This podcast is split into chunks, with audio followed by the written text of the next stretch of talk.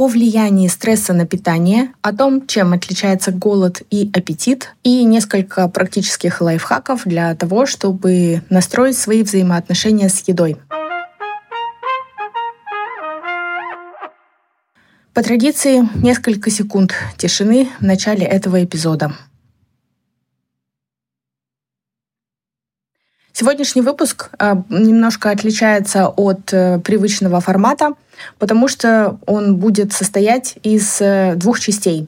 Кроме привычного нам разговора, будет еще вторая часть с ответом на ваши вопросы, которые я предварительно собирала в соцсети. Поэтому приступаем. Всем привет! Добро пожаловать на наш подкаст. И сегодня я буду разговаривать с Елизаветой Абрамовой.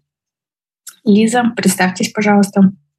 А, всем доброго времени суток. Меня зовут Елизавета. Я психолог, когнитивный психотерапевт, а, дипломированный диетолог, диет-коуч а, и биохимик. Круто! Вот, занимаюсь проблемой в основном пищевого поведения. Почему мне это близко? Потому что весь мой интерес, да, вот эта вот интеграция грубо говоря, физиологии и психологии пришла мне на ум тогда, когда я заметил лишний вес у себя. Угу.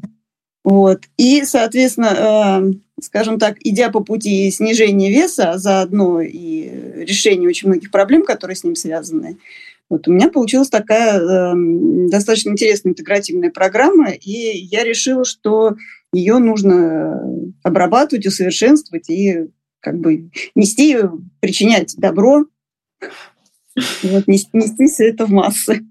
Это нам очень нужно. И скажу честно, что когда я увидела блог ваш, меня впечатлило как раз именно то, что сочетается и психологический аспект, и научный такой би биохимический аспект, и само по себе представление о диетологии. То есть, ну, как мне показалось, это как раз э, тот самый необходимый комплекс э, для того, чтобы исчерпывающе ответить на все вопросы про человека и его питание. Вот. Э, ну, начну с самого такого дурацкого, банального вопроса. Есть ли вообще такое представление о нормальном питании, о нормальном поведении человека, взаимоотношениях его с едой? И если да, то в чем оно заключается? Да, конечно, безусловно, оно есть. А все дело в том, что нормальное пищевое поведение, да, или ну, нормальное отношение с едой, это когда еда находится в фоне. То есть, ну, грубо говоря, она становится фигурой для человека, да, то есть э, объектом концентрации в тот момент, когда, собственно говоря, он принимает пищу. Но, э, скажем так, да, 95% времени, ну, грубо говоря, э, еда является источником белков, жиров и углеводов. Угу. Вот. То есть вот это называется нормальным пищевым поведением, когда а, человек, скажем так, ну вот живет, проголодался, поел. Uh-huh. То есть, когда он понимает, что ему нужна энергия, он просто ее получает из еды. То есть он не наделяет ее там никакими сверхспособностями, да, он там не приписывает ей а, каких-то других функций. То есть еда – это э, восполнение потребности в энергии. Uh-huh. Но это витальная потребность, да, то есть понятно, что если мы не, не, не будем есть, то, собственно говоря, мы прекратим существовать. Вот. Но так уж исторически сложилось, да, потому что, э, скажем так, времена были разные, да, начиная там, не знаю, с, с древних времен и по наши дни вот эта эволюция отношений с едой, она внесла свои коррективы. Потому что если раньше еда, допустим, это была роскошь, для кого-то просто непозволительная роскошь, да, уж тем более вкусная еда какая-то, то э, в данный момент еда находится в доступе 24 на 7. И даже за ней не обязательно ходить, ее, в принципе, можно в любое время вызвать на дом.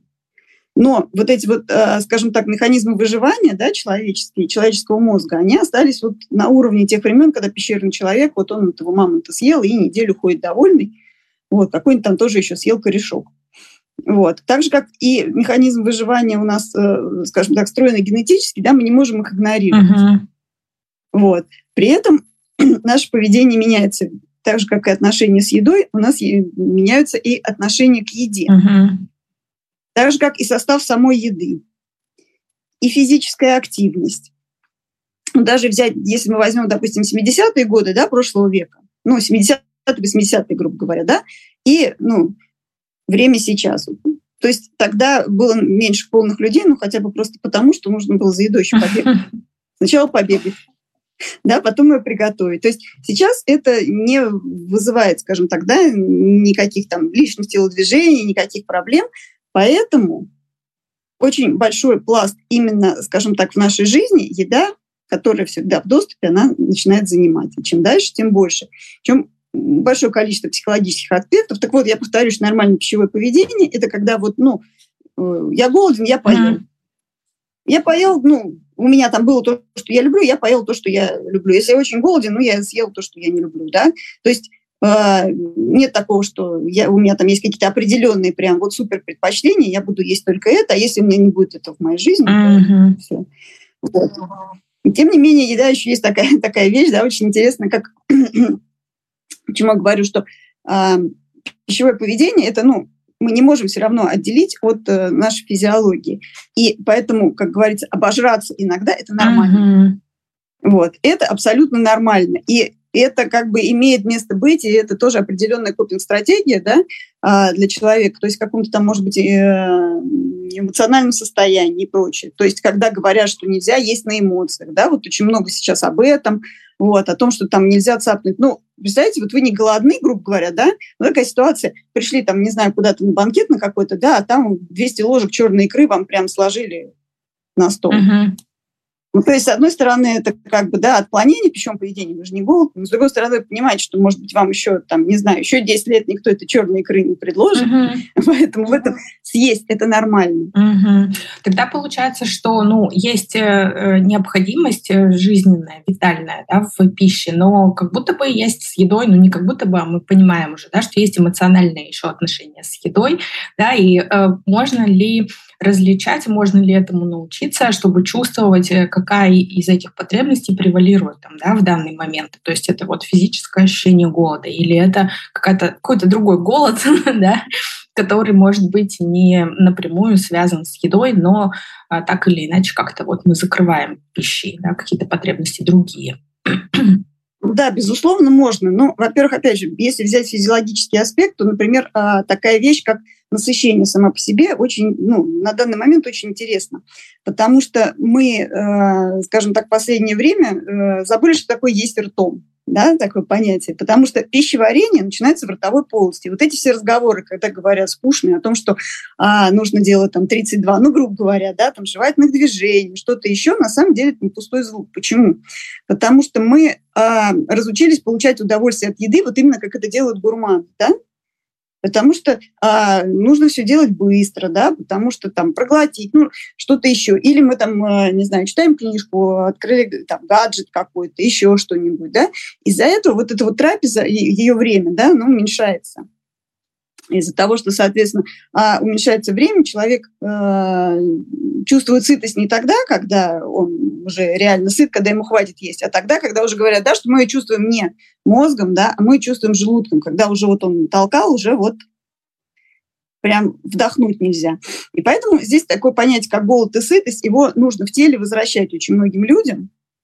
Вот именно эту чувствительность тела. Когда я, как я понимаю, да, вот задать себе вопрос, как я понимаю, что я голоден я голоден или я хочу есть. Вот настоящий физический голод, он живет, грубо говоря, ну, в диафрагме, да, чуть пониже диафрагмы, он начинается оттуда. Это когда вот у нас там начинает турчать в животе, да, вот уже когда там пустой желудок. Когда э, падает глюкоза, немножко там падает концентрация, да, немножечко мы уже понимаем, что действительно энергии не хватает. Вот это физический голод, это его проявление. И он возникает на э, уменьшении концентрации глюкозы в крови. Угу. Вот. И существует еще другой голод, который мы называем аппетит, и тоже, ну, мне кажется, чрезмерно демонизируем, скажем так, потому что аппетит – это, опять же, да, стратегия выживания та же самая. Вот. Это когда э, мы не голодны, но хотим есть. И когда мы точно еще знаем, что не голодны, да, то тут вот так, такая вариация, что а вот почему? То есть кого-то это успокаивает, да, кому-то э, важно там, я не знаю, какие, ну, есть какие-то медитативные вещи, да, занять руки, ну, пойти покурить, это вот пойти поесть, uh-huh. да. Для кого-то это какой-то, э, скажем так, легальный, как, как и перекур, то же самое, да, какое-то вот легальное э, ничего не делание. Uh-huh. Вот. То есть вот здесь вот это четко. Иногда вот просто, ну, идти мимо и, и вот, ну, бездумно вот там, не знаю, цапнуть печенку, потому что она здесь есть. Вот она здесь есть, почему бы и нет. Uh-huh. Uh-huh. Вот, то есть это все э, различные разновидности, скажем так, отклонений, да, пищевого поведения. Uh-huh. Вот. И вот это вот важно отслеживать. Да, и, конечно, сейчас э, уже несколько раз мы проговорили, да, что есть эм, там, представления разные, демонизация этого аппетита, да, или там еще всякие разные ограничения. Э, как вот ваша позиция, да, Лиза, какая в этом?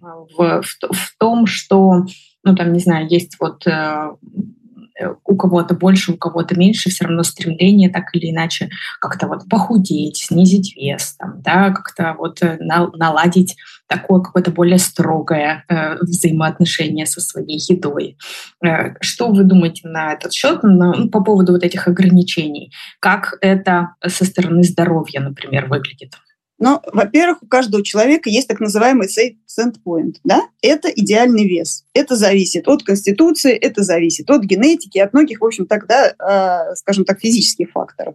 Вот. И, э, скажем так, да, когда человек в своем собственном весе, он, его организм нормально функционирует. Когда человек начинает там ну, что-то делать со своим телом или думать о том, что ему надо менять свое тело, да, в угоду, э, скажем так, да, ну, не своим личным даже мировоззрением, а, допустим, там, э, давлению социума, да, или там а, а, представлением какого-то другого человека, либо собственным представлением, да, о том, как это должно быть идеально, ну, с одной стороны, в этом нет ничего плохого, если э, это как бы идут, ну, человек это делает здоровыми способами, да, и ровно до своей там физиологической нормы. Когда же вот эта вот идея уже переходит э, в разряд, я не знаю, страха еды, да, в разряд э, каких-то серьезных ограничений, которые вызывают неврозы, вызывают фрустрацию, да, определенную, вот, то э, это, во-первых, не здорово, да, это не здорово, uh Вот, и это абсолютно неправильно, потому что, э, к сожалению, нарушение пищевого поведения, ну, так же, как, э, собственно, и э, другие проблемы, да, ведут к нарушению пищевого поведения, так и нарушение пищевого поведения могут как за собой, э, соответственно, уже ну, скажем так, да, вести расстройство пищевого поведения, вот это уже, скажем так, вот вещь, да, это уже вот нездоровые люди. Uh-huh расстройством пищевого поведения занимается психиатр. А как и где грань да, проходит? Потому что вот, э, ну, я знаю, например, из собственной сферы да, психологии, не секрет, да, что тоже э, бывает так, что люди говорят, ставят как бы себе диагноз какой-то, да, достаточно серьезный. И точно так же наверняка есть и с э, нарушением отношений с питанием, что вот у меня, наверное, вот уже расстройство пищевого поведения. Есть ли какой-то, какие-то критерии, чтобы можно было вот сказать, да, это вот уже оно? А, но, во-первых, чрезмерная озабоченность, э, скажем так, едой и всеми аспектами, связанными с едой, в принципе, должна вызывать тревогу определенную. Вот это вот именно чрезмерная озабоченность. А что касается, значит, ну, клинических проявлений, допустим, да, а, булимия, всем известно, это расстройство пищевого поведения, и без психиатра это не лечится. То есть обычно это идет пара, да, это психиатр и психотерапевт. Uh-huh. Потому что не, не медикаментозно, скажем так, да, ну, это достаточно тяжело победить, так же, как только медикаментозно. Вот. Это когда у человека уже появляется сверхидея освобождения, да, то есть вот это вот, ну, не будем углубляться, скажем так, да, допустим, преступление и наказание, да, то есть там съел, отработал, то есть сначала человек нападает аппетит, а после этого различные способы освобождения. Нам не важно быть там рвота, допустим, да, слабительные средства. А, сейчас уже, в общем, даже вот эта отработка да, своих калорий, там, пирожных в спортзале, в принципе, тоже уже, в общем, как бы в сторону булимии уже начинают относить. То есть mm-hmm. вот это, что я сегодня поем, а завтра я все это, значит, там в спортзале отработаю. Самое страшное, что очень много, кстати, среди фитнес-тренеров и фитоняж, вот как раз вот булимиков, да, mm. вот, и, э, ну, если мы возьмем нервную анорексию, да, то там отказ от еды в пользу какой-то там, э, ну, опять же, в пользу, скажем так, э, избавления от мнимой То есть это уже дисморфофобия идет, когда человек э, теряет критику. Угу. Чаще всего, да, не у него самого возникает уже тревога, да, а чаще всего как раз по поводу анорексии это близкие. Угу, угу, да, это когда, правда. когда абсолютно потеряна связь с телом, потеряна критика, да, когда человек э, в зеркале не видит, что это уже где-то уже к уровню, да, нездорового вида и прочее, про, просто, да, вот э, высыхает совсем. Соответственно, это тоже только психиатр. Компульсивное переедание тоже с помощью психиатра.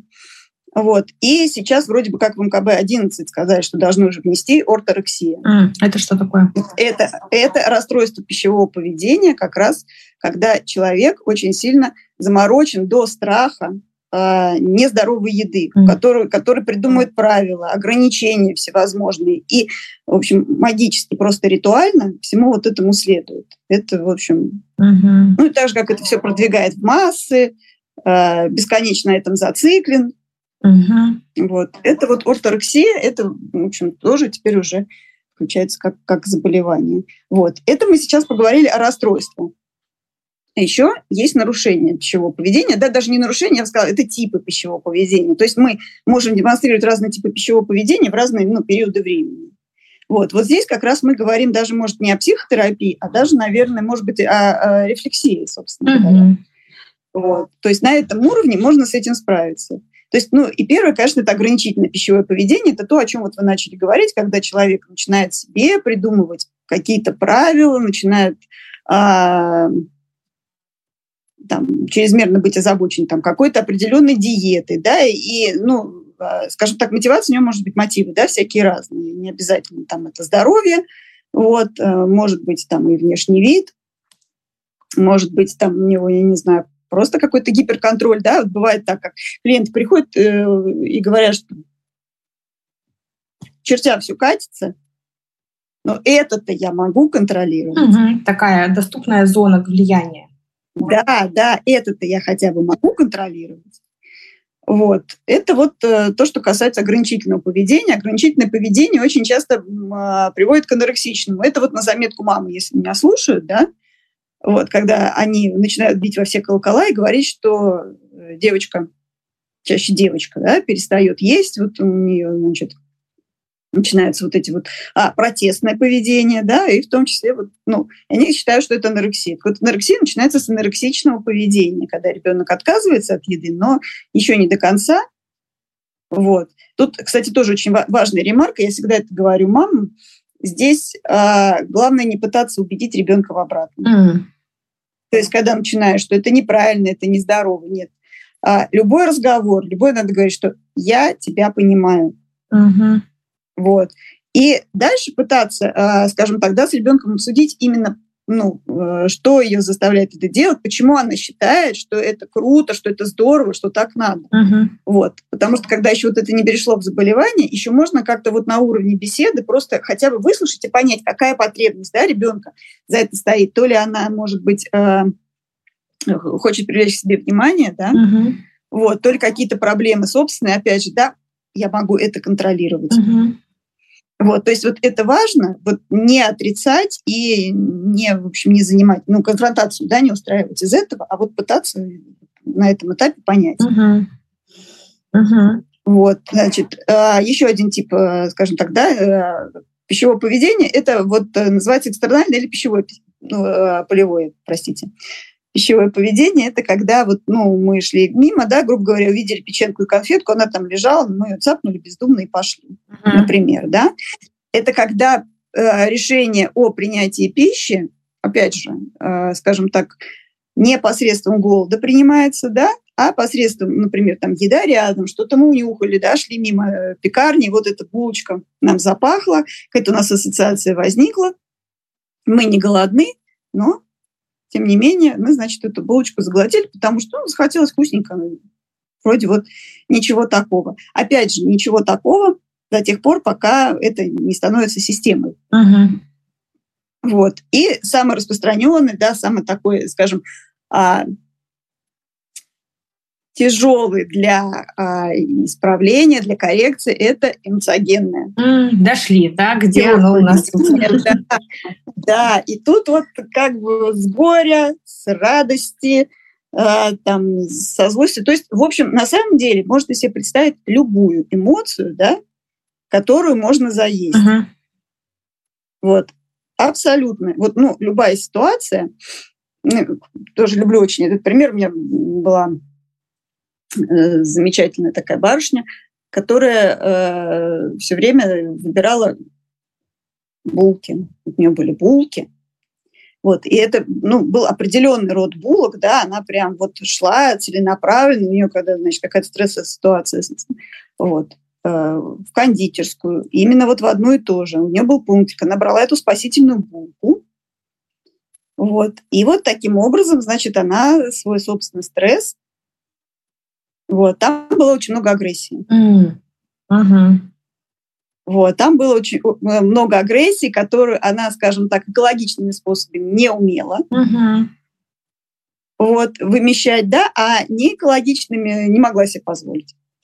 Ну, и нашелся такой вариант, получается, компромиссный. Да, и вот это вот, а, да, как бы вот такой вот пунктик, прям вот, ну, и все бы ничего, если бы потом все это вот как снежный ком не стало накатываться, и вот из этой ситуации выросла бы уже совершенно как бы другая, да? Угу угу. когда уже там лишний вес, проблемы со здоровьем, и, в принципе, вот эта вот, а, скажем так, стратегия, да, не проявлять агрессию. Угу.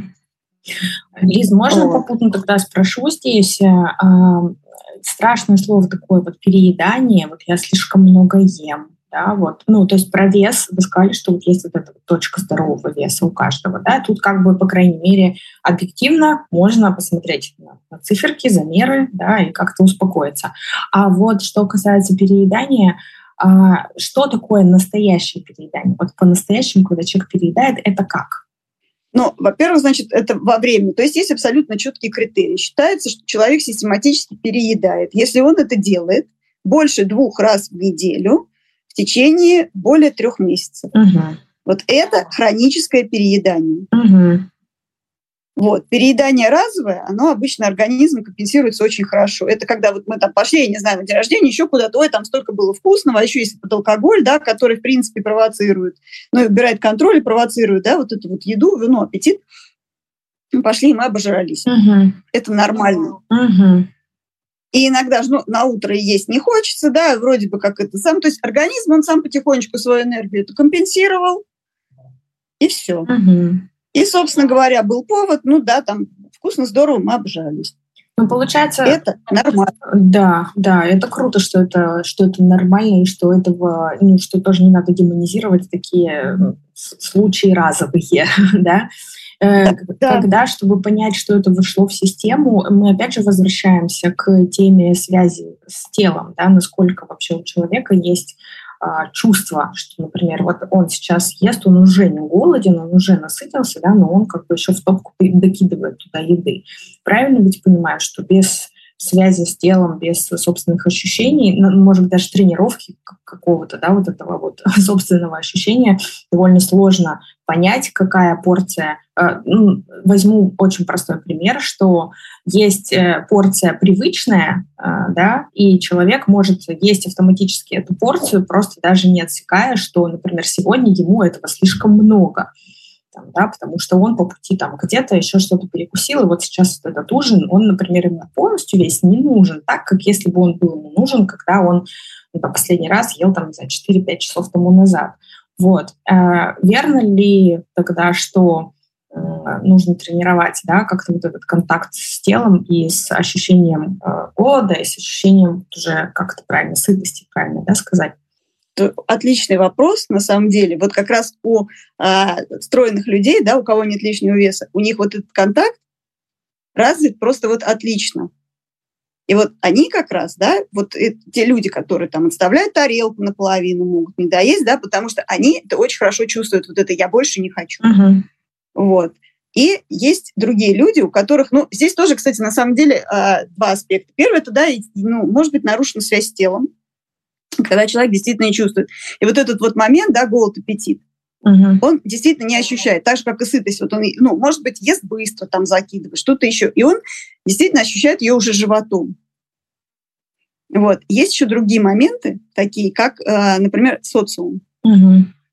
когда э, общество чистых тарелок, да, вот, э, собственно, это мое поколение, да, вот эти вот дети 70-х, когда, э, скажем так, еда была в дефиците, когда, в общем, ну, нельзя было оставлять, вот, ну, э, скажем так, да, получается, мы внуки военных угу. лет, да, и дети послевоенных детей. Угу.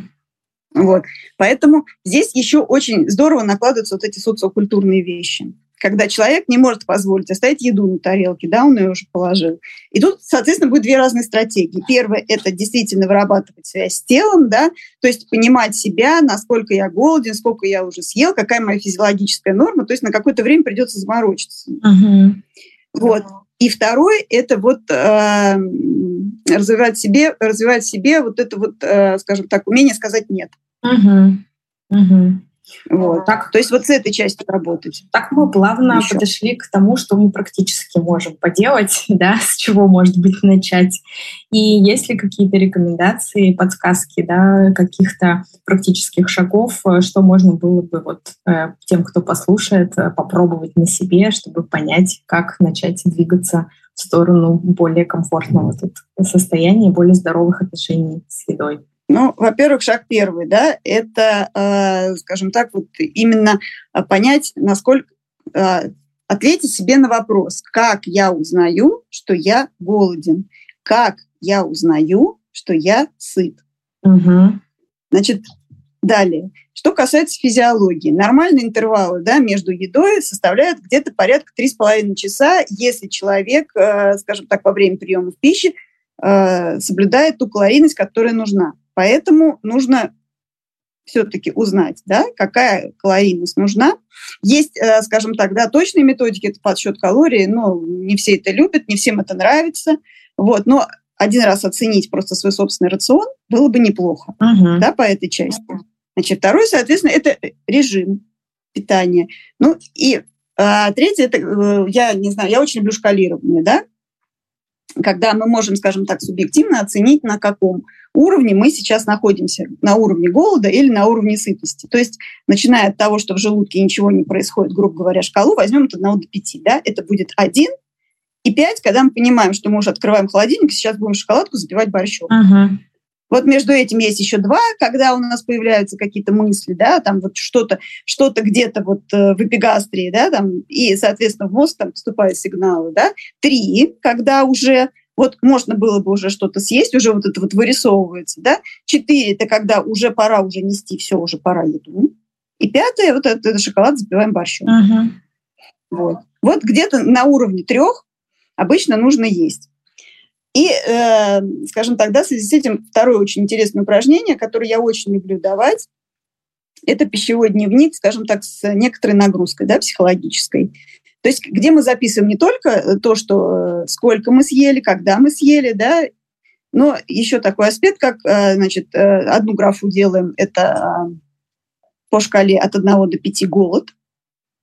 Значит, еще одна графа – это зачем мы ели. Uh-huh. Потому что вот часто, когда, кстати, у людей да, существует вот это передание и эмоциональное, чаще всего эмоциогенное пищевое поведение, вот там четко отслеживается, да, что человек был не голоден, но он поел. И тут становится вопрос, почему? Угу. Вот. И еще один – это шкала сытости, которую мы ставим, что произошло после того, как человек поел. Вот. Э, почему это очень важное и нужное упражнение? Потому что таким образом мы можем, во-первых, э, отследить свои триггеры. Угу. Очень здорово, да, что заставляет передать и с чем нам в первую очередь надо разбираться. Угу. То ли реально с физиологией, потому что мало, да, там было что-то, поэтому важно состав и качество, и сколько это было, либо нам действительно нужно вот как бы с психологической составляющей всего этого дела разбираться. Вот. И еще тоже хотела бы одно очень интересное предлож... Э, упражнение сейчас озвучить. Э, тоже люблю безмерно. Почему? Потому что очень-очень показательно, особенно людям, у кого хорошо развита фантазия, потому что для людей, скажем, кто очень часто переедает, и людей с лишним весом, да, очень тяжело начать. И существует такое понятие, да, очень часто как синдром отложенной жизни. Здесь очень много всего навешено, то есть просто глубоко копать не хочется, но в целом так. Когда э, для того, чтобы там выйти замуж, родить ребенка, найти хорошую работу, ну, все что угодно сюда можно поставить, да, мне нужно похудеть и полюбить себя. Вот когда я похудею, я полюблю себя, mm-hmm и все у меня будет хорошо.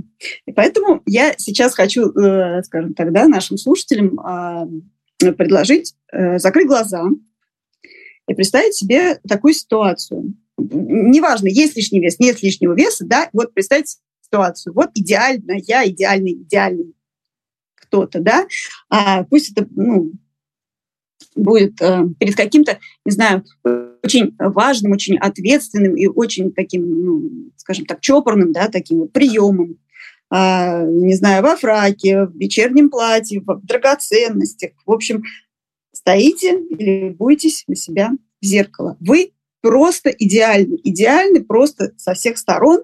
Вот, и вы наслаждаетесь просто этим зрелищем, и вдруг открывается дверь, да, из другой комнаты, и выходит ребенок ваш. И он, он болеет, у него там завязано горло, текут сопли, он подходит, берет это вечернее платье, фраг, не знаю что, да, и прям вот носом туда упирается и говорит там, мам, пап, вот ты мне сейчас очень нужен, пожалуйста, побудь со мной.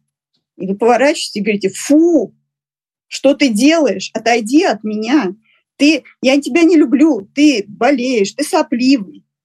Я тебя не люблю, уходи. Я думаю, что вряд ли кто-то такую ситуацию, да, вот, ну, в своей жизни может представить, там, не знаю, собственным ребенком. Угу. Но тем не менее, когда мы откладываем свою жизнь, вот, мы своего собственного внутреннего ребенка абсолютно не слышим. Угу. То есть мы не можем так поступить с другим человеком, но почему-то достаточно часто мы так поступаем с собой. Ох, пробрало прям даже. Да, э, это очень круто, конечно, посмотреть на себя со стороны, когда ты так жестко с собой поступаешь, когда э, в чем-то себе отказываешь, да, и отказываешь прежде всего себе в любви. Вот. А, Лиза, спасибо большое за такое комплексное раскрытие темы. Мы сейчас перейдем к рубрике «Вопросы и ответы», потому что нам э, насыпали немножечко вопросов, поэтому, друзья, mm-hmm. оставайтесь с нами. Сейчас э, продолжим.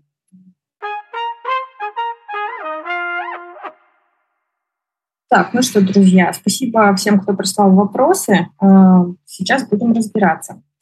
Вот, э, Лиза, вопрос первый такой. Как быть, когда осознаешь, что хочется что-то съесть не потому, что голоден, а чтобы стало лучше? Ну, во-первых, хочу поздравить, да, если, э, скажем так, уже человек осознает, это значит, что он понимает, во-первых, что он делает. А, и что съесть, чтобы стало лучше, но если это, опять же, не является, скажем так, э, единственным вашим способом сделать себе лучше, то можно и съесть да? Почему нет? Угу. А если же это является единственным способом, то тут возникает другой вопрос. Э, где остальные способы сделать себе лучше? Почему они недоступны? Да? То есть для этого должна быть определенная причина. Вот. И, соответственно, с другой стороны, ну, с одной стороны, конечно, поздравила, а с другой э, хочу посочувствовать. Почему? Потому что делать себе лучше определенным способом – это тоже выбор.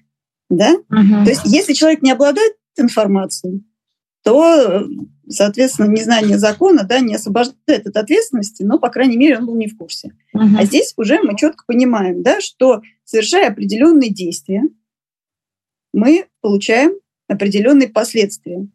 То есть так не бывает, чтобы одни и те же действия приводили к разным последствиям. Поэтому мы знаем, что если мы будем пользоваться этой стратегией постоянно, то мы получим дивиденды в виде, там, я не знаю, скажем так, лишнего веса, да, проблем со здоровьем, что-то там еще. Угу. Если мы отказываемся от этой стратегии, значит, мы должны на это место поставить какую-то другую, потому что мы не можем без внимания оставлять, когда нам плохо. Поэтому, как бы банально это не прозвучало, но искать, э, что еще может помочь чтобы стало хорошо. Мне здесь очень нравится. Но для того, чтобы помочь, чтобы стало хорошо, нужно понять такая очень, э, кстати, ремарочка, uh-huh. почему плохо, что плохо именно и почему. Uh-huh. И почему именно еда должна да, сделать хорошо, и как хорошо она сделает насколько хорошо оно сделает. Ну, то есть тут от, э, скажем так, до анализа эмоций до э, анализа выгод. Угу. Такая хорошая рефлексия, кажется, здесь требуется. Ну, мне нравится, что она идет не от какой-то такой строгой позиции, что что это ты тут себе удумал есть, чтобы тебе становилось хорошо, а наоборот, из заботы о себе И очень круто вот это выражение вы сказали, мы не, не должны оставлять без внимания, когда нам плохо, заботиться о себе, да, но диверсифицировать вот эти способы, да, как мы можем э, улучшать свое состояние не только едой. Смотрите, здесь такое очень интересно, наверное, даже на, на практическом примере будет, наверное, понятнее, да? Вот, э, допустим, эмоционально, ну, нам хочется, чтобы кто-то обнял, да, и мы, э, у нас есть такая привязочка, что мы вспоминаем, что когда-то в детстве, да, бабуля, ну, допустим, да, вот мы там, вот, это, вот ее руки, да, вот это вот тепло и что-то еще. И э, все это происходит на подсознательном уровне, а на сознательном уровне мы, я не знаю, идем жать блины. Uh-huh. Потому что вот это, опять же, культура, любовь через еду, да, uh-huh. вот. Поэтому вот получается такая привязка. Но когда мы ее выявляем, мы начинаем понимать, да, что мы можем вспоминать там о наших близких, еще что-то. То есть если у нас нет, э, скажем так, э, сейчас возможности, да, получить вот это, мы можем вспомнить. Угу. Да. Вот. И, короче, для этого совершенно не обязательно есть. Ну, или, я не знаю, там, нажарить блинов, пойти угостить кого-то, например, как вариант. Да, согласна, отличный вариант. Тут и можно и объятий дождаться после этого. Да, да. Отлично. А, где, спрашивают вопрос следующий, где найти инструкцию к себе? Такой классный вопрос бывает. Думаешь, что очень устал, а это просто ты что-то съел. И вообще, есть ли такая еда, которая сильно влияет на состояние, прям вот аж, аж до такого чувства усталости, да? И значит ли это, что она не подходит человеку? Да, такая еда, безусловно, существует, и да, действительно, она не подходит человеку. Есть такое понятие, как пищевая непереносимость.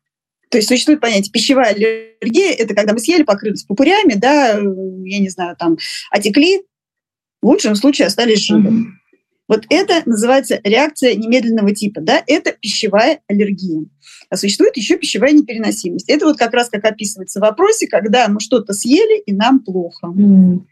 Вот. Ну, в частности, например, очень много, а, например, людей страдает непереносимостью а, лактозы, да. Mm-hmm. Это, ну, это молочный сахар. И, в принципе, мало кто об этом знает. Ну, действительно, вот это вот всеобщее какая-то вялость, какое-то состояние, да. Вот, очень э, есть э, на орехи, есть на компоненты э, яичного желтка такие вещи, да. А как это решается? Ну, можно пойти и, в принципе, сдать анализ за очень-очень много денег, не стоит, в общем, как чугунный мост на самом деле, mm-hmm. заплатить и узнать пищевой непереносим... Э, какая пищевая непереносимость. А есть еще такой метод, который называется элиминационные диеты. То есть, опять же, метод самонаблюдения, пищевой дневник в помощь, да, и э, что нужно делать? Когда мы понимаем, что вот э, э к этому состоянию, ну, допустим, группа продуктов да, приводит, мы по очереди ну, если совсем тяжело все убрать, да, в идеале убираем все, а потом вводим по одному, да, не в идеале все делаем наоборот, убираем по одному и, соответственно, смотрим на эффект. И действительно, да, это имеет место быть. Там просто э, э, механизм немножечко другой. То есть если аллергия, да, это у нас идут э, одни иммуноглобулины, грубо говоря, да, иммунитет вырабатывается, то во втором случае эта реакция идет по типу воспаления. Да? То есть там вот, вот эти вот пресловутые, которые нам рассказывали в связи с последними событиями, иммуноглобулины G. Угу. Угу. Вот. Поэтому да, существует, и да, это, с этим нужно разбираться. Действительно, это ну, так. Как минимум, если такой вопрос встает, у человека есть наверняка подозрение, да, что с чем-то это связано, значит, опять же, да. внимание к себе, наблюдение, пищевой дневник, и, возможно, получится... Да, выявлять и исключать. Да. Отлично. Есть такой вопрос а, актуальный про стресс. Любой стресс отбивает аппетит, пишут, да, и состояние такое, что физически есть хочу, но поесть трудно. Вот как можно себе поесть в таком случае, когда понимаешь, что ну, физиологически вообще-то надо бы, да, но состояние тяжелое? Давайте вспомним э, состояние, когда мы больны. Когда человек болен, да, почему у него тоже пропадает аппетит. Угу. Потому что организм все свои ресурсы, которые у него есть, он тратит на борьбу с воспалением. Так же, как в случае с э, отсутствием аппетита при стрессе, организм просто нет сил тратить его еще на пищеварение. Поэтому он выключает аппетит. Угу. Соответственно, если это непродолжительное время какое-то происходит, то ничего не делать. Угу. Вот. То есть до трех дней совершенно спокойно. Да? Есть люди, которые голодают без, без подготовки, собственно говоря, и с подготовкой намного дольше, да, но в течение трех дней, если такая ситуация происходит, не нужно с этим ничего делать. Единственное, что нужно, нужно пить воду. Вот это обязательно, да, вот это вот как угодно надо себя заставлять. Воду нужно пить. Что касается э, самого стресса, ну, нужно работать со стрессом, нужно э, понимать, да, и лучше всего э, со специалистом этим заниматься. Нужно понимать, почему определенные вещи да, вызывают столь сильную эмоциональную реакцию, вызывает стресс, вплоть до того, что вот когда... То есть организм переключается на выживание, и он перестает, я говорю, даже тратиться на пищеварение. То есть, опять же, знать свои триггеры и, соответственно, работать именно с реакцией на свои триггеры. Угу. Ну, в общем-то, все супер становится понятным, когда действительно вспоминаешь, как э, переносится тот же самый, не знаю, перебор или что-то такое, есть не хочется совершенно, и ты не ешь в это время, и, в общем, окей, потому что ну, когда организм справляется с инфекцией, да, возвращается и аппетит, и это является одним из признаков собственного здоровья. Да, это сам, обычная саморегуляция, да, организм так устроен, что он потом свое возьмет, и ничего страшного в этом угу, нет. Угу. Вот. Но я говорю, страш, страшно то, что вот эта сама реакция, да? Да, ну я поняла, да, что... Настолько сильно. Что тут вопрос уже внимания к самому к самой реакции на стрессовые какие-то э, ситуации, и насколько это хроническая история или это разовая, да, насколько это э, повторяющаяся, ну и дальше уже работа с тем, что вы ну, взаимодействие со стрессом, да, и с факторами, которые его провоцируют, да? Спасибо. Э, есть такой достаточно широкий вопрос, как есть без запретов, но в меру. У меня либо ничего не ем, а, либо очень много чего нельзя. Вот, без запретов, но в меру, да, возвращаемся снова к, ну, к контакту с собой. Да? Как бы вы ответили? Первое, любовь к себе, да, любовь к себе – это не запрет, это не потакание. Угу. А вот это вот золотая средина. То есть, когда мы э, что-то себе запрещаем, да, и загоняем себя в жесткие рамки, это явно не про любовь. Угу. Когда мы начинаем, наоборот, потакать и говорить, да, вот начинается, там, не знаю, 10 дней голодаем, а потом сгорел сарай, гори и хата, да, и, соответственно, вот этот вот идет откат совершенно в другую сторону. То есть вот эта вот э, амбивалентность, она связана чаще всего с тем, что мы имеем цели, например, которые не наши, да, мы считаем, что мы хотим того, чего мы на самом деле не хотим. Да? И тогда включается сопротивление определенное, которое выражается в том числе, манифестируется в том числе и таким очень интересным образом именно откатом. Mm-hmm. Да? Вот. Вопрос, э, почему я себе запрещаю, да? для чего я это делаю, что я хочу от этого получить. Mm-hmm. И это все работает э, в том случае, если у человека нет пищевой зависимости. Если есть пищевая зависимость, то вот здесь уже наравне там, с алкоголизмом, да, с наркоманией и прочий, прочий механизм абсолютно один и тот же. Вот тогда, если это зависимость от конкретных продуктов, да, сырных, что-то еще, здесь нужно разбираться вот по типу, как разбираются с зависимостями. Вот. Но, по сути, чаще всего это слишком жестокие запреты всегда ведут потом к потере контроля. И, в принципе, скажем так, да, все, что идет, э, я хочу еще разграничить немножечко, контроль, да, это то, что, ну, как, грубо говоря, наш критикующий родитель, кто-то еще мы привносим в свою жизнь извне. Потому что если мы делаем то, что мы хотим, то, что нам действительно нужно, то э, мы часто привлекаем к этому не контроль, а дисциплину. Угу. Вот. Ну, то есть понятно, да, что, например, там, я не знаю, если я не буду делать зарядку, то, допустим, там, возможно, у меня там будут не гибкие суставы, что-то еще. Ладно, не самый интересный пример. Давайте так. Ну, например, терпеть уколы в лицо, потому что хочу быть красивой, и у меня, ну, допустим, а, нет времени и желания там, заниматься этим уходом, допустим, каждый день. Мне проще пойти потерпеть уколы в лицо. То есть я понимаю, зачем я это делаю. Uh-huh. Uh-huh. Это нужно лично мне. Поэтому понимать свои ограничения, да, для чего они вводятся, а, скажем так, найти баланс между дисциплиной и мотивацией. Uh-huh. Вот. И самое главное еще, вот здесь вот очень хорошо работает искусство маленьких шагов, потому что когда мы принимаем решение, что завтрашнего дня мы пойдем в спортзал, мы перестанем есть сахар, а, займемся саморазвитием, прочитаем 200 книг, да, и прочее, прочее, прочее. Соответственно, это все потом выливается в то, что ну, завтра, а сегодня сегодня. И каждый раз приходите завтра, что вы все время сегодня приходите? Да, что вы сегодня приходите, да. Поэтому вот здесь искусство маленьких шагов. Слишком много запретов, чем больше запретов, тем больше откат. Угу. Ну, очень важную, Лиза, конечно, эту тему затронули про не свою мотивацию. И спасибо, что подсветили тут про откаты, что это может быть реакцией именно ну, таким показателем, а, что нужно проверить, действительно ли мне это надо, или это какая-то какой-то внешний фактор действует. И про контроль и дисциплину супер круто, вообще просто классно. Можно просто даже эти два слова в голове держать и соотноситься с ними. Сейчас у меня что включается? А, кто я сейчас, свой критикующий родитель или я взрослый человек? Да, mm. из какой позиции я это делаю? Mm-hmm.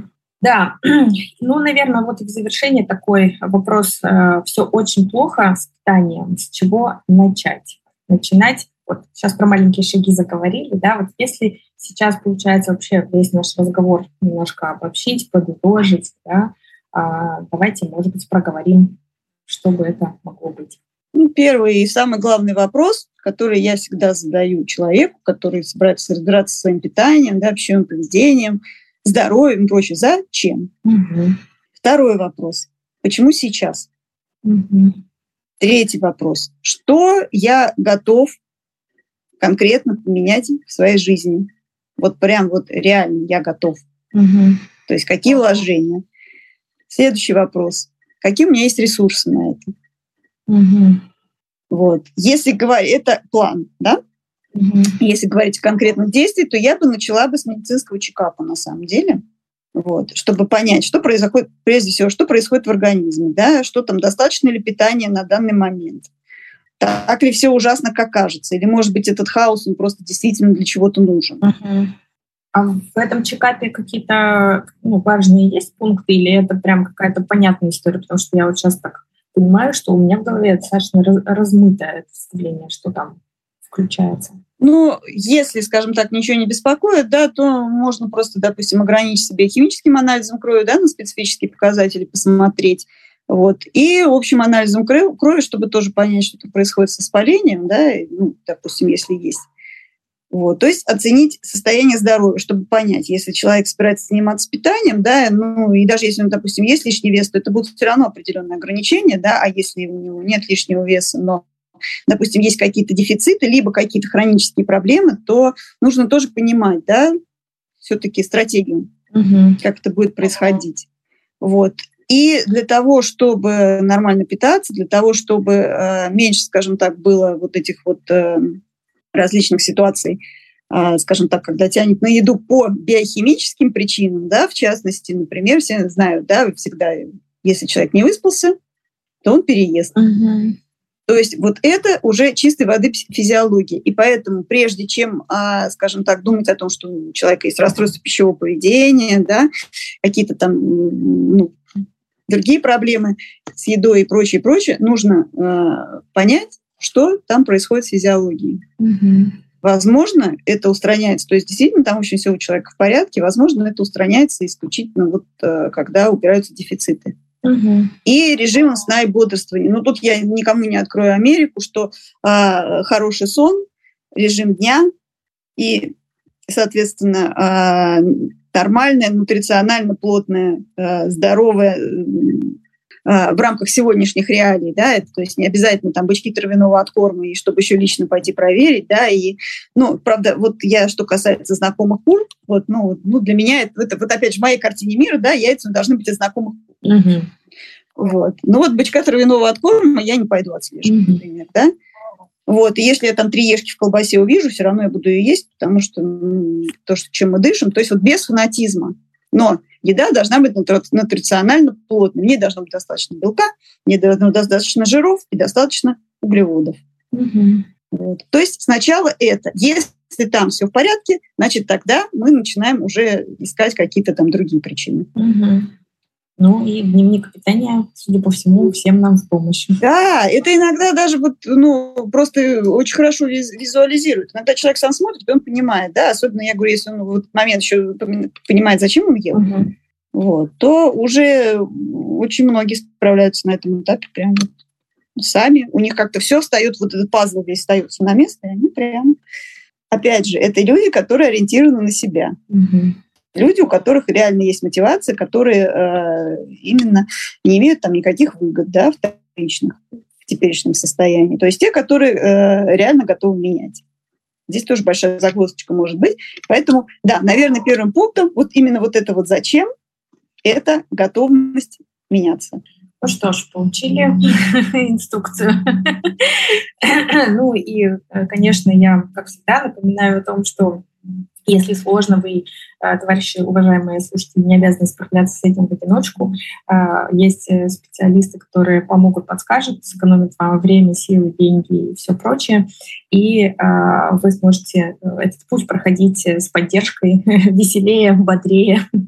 Вот. Не стесняйтесь обращаться за помощью. Лиза, спасибо вам большое, что вы согласились поговорить и очень подробно ответили на все-все вопросы, которые у нас были. Вам спасибо большое, что пригласили. Я могу говорить на свою тему часами, потому что ну, вот действительно люди, которые сами вот во всем этом были, да, и все это пережили, они потом вот как раз переходят в разряд вот этих вот фанатов, которых очень хочется причинить добро. Это мы дело очень ценим. Ссылки, где можно найти Лизу, э, будут в описании к эпизоду. Поделимся всем, чем сможем. Друзья, спасибо, что были с нами. А, делитесь подкастом с вашими друзьями, близкими, родными, ставьте ему оценочки, потому что ведь может оказаться, что и другим людям близко то, о чем мы тут с вами разговариваем. До новых встреч!